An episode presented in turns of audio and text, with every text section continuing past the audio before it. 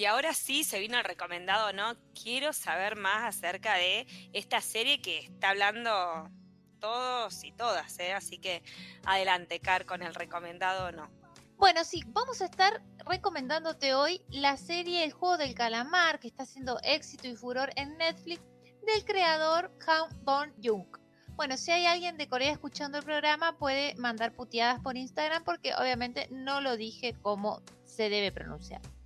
Bueno, esta serie es ideal para las personas que les gusta sentir adrenalina y miedo en cada capítulo por lo que va a pasar. ¿Vieron cuando éramos chicos que nos tapábamos los ojos para no ver? Un poco yo reviví esos momentos porque había situaciones que no me sentía preparada como para ver qué iba a pasar.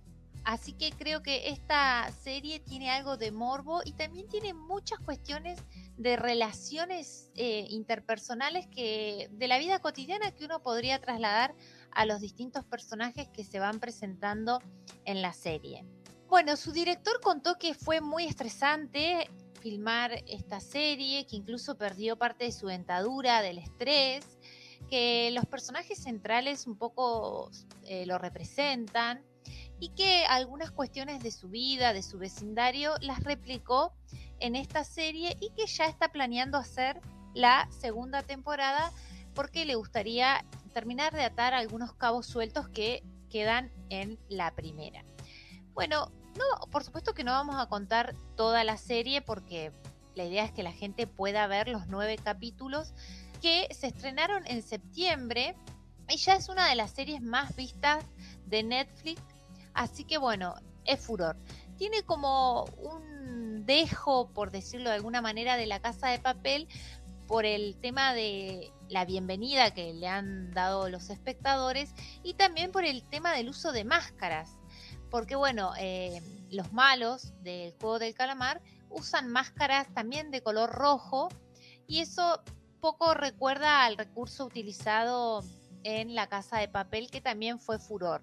A mí me dan ganas como de conseguir una de las máscaras del juego del calamar y andar por la vida enmascarada. Y que nadie me joda porque obviamente me tendrían miedo.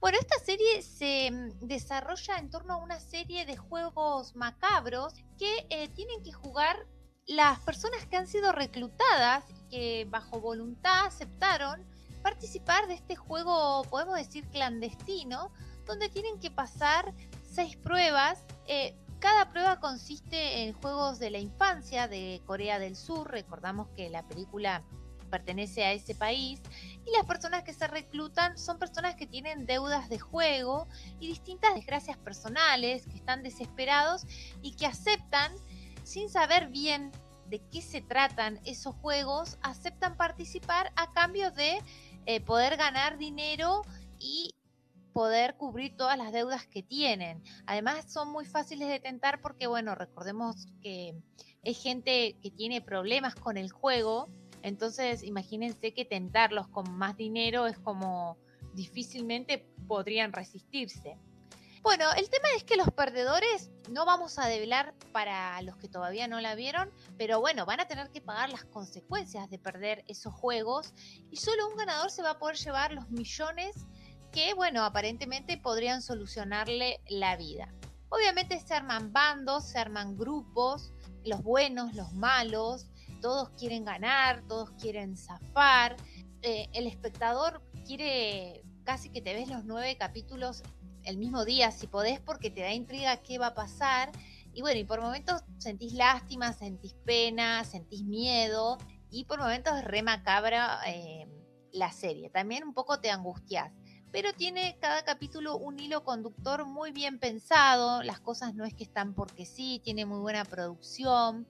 Y la verdad que es una historia muy original, eh, que eso lo hace muy interesante. Sí, y también me parece que, creo que también por ahí es que esos juegos tienen como, son, eh, son de inocencia.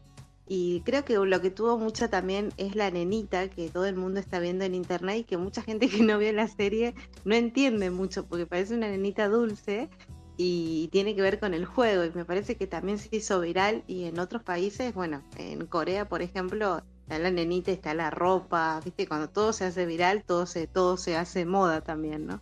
Claro, porque le recordamos a la gente que en el primer capítulo hay eh, una, un robot con el aspecto de una niña que, bueno, tiene un rol destacado en ese primer capítulo y es lo que Nati comentaba que se ha hecho muy famosa en, bueno, lo que sería el merchandising, el marketing y también la canción siniestra que entona la, este personaje, este robot, en una de las pruebas de los juegos que los participantes tienen que atravesar.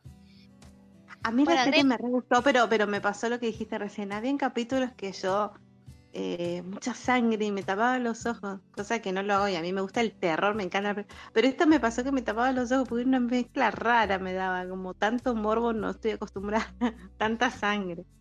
Claro, es una serie que no es de terror porque eh, no es el género, no es una serie de terror, eh, más bien es, es un drama de suspenso, pero sí, tiene momentos que te dan como angustia y te dan como miedo y en ese sentido está muy bien lograda.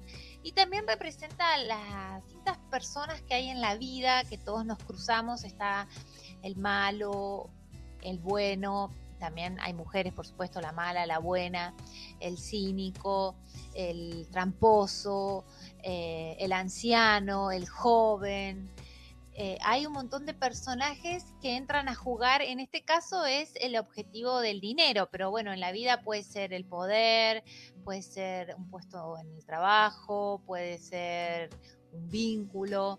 Eh, es el mismo director de la película Parásitos, ¿no? Donde habla también esto de, la sociedad, eh, de, de, las deudas, bueno, como un poco el juego del miedo también, de como que todo lo, no sé, por ahí capaz que la gente la haya visto Parásito, que se trataba de, gente que también, que debía o maltratos o acostumbrado a vivir de otra forma, por ahí no a través de las reglas o una convivencia social.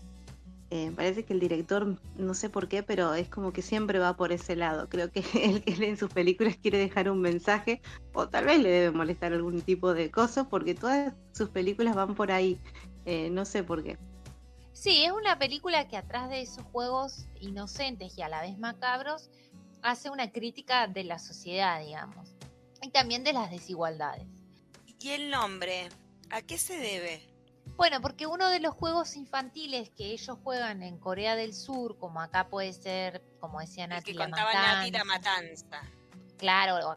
Bueno, básicamente en este juego hay un grupo de atacantes que se abre paso a través de un área en forma de calamar y eh, se encuentran con defensores tratando de detenerlos. Entonces, eh, bueno, eh, ese es el primer juego que estas personas tienen que realizar con el objetivo de obtener el dinero, por eso se llama el juego del calamar la serie.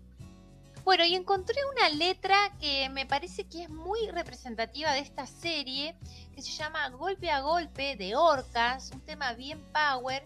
Bueno, esta letra habla de que mm, en la oscuridad, alguien quizás ya fue historia, que la persona ya no tiene tiempo, habla eh, quien narra esta letra como el protagonista del juego del calamar, que está confundida eh, y que golpe a golpe, bueno, va a tener que tratar de no caer, de no dejarse caer mientras el tiempo pasa, mientras el camino sigue y mientras siente que ya se está quedando sin chances y no le queda otra que ver la cruel realidad. Así que me parece que esta letra va perfecto cuando termines de ver los nueve capítulos del juego del calamar o si ya viste la serie, seguro vas a coincidir conmigo de que tiene, es como la letra ideal para esta serie.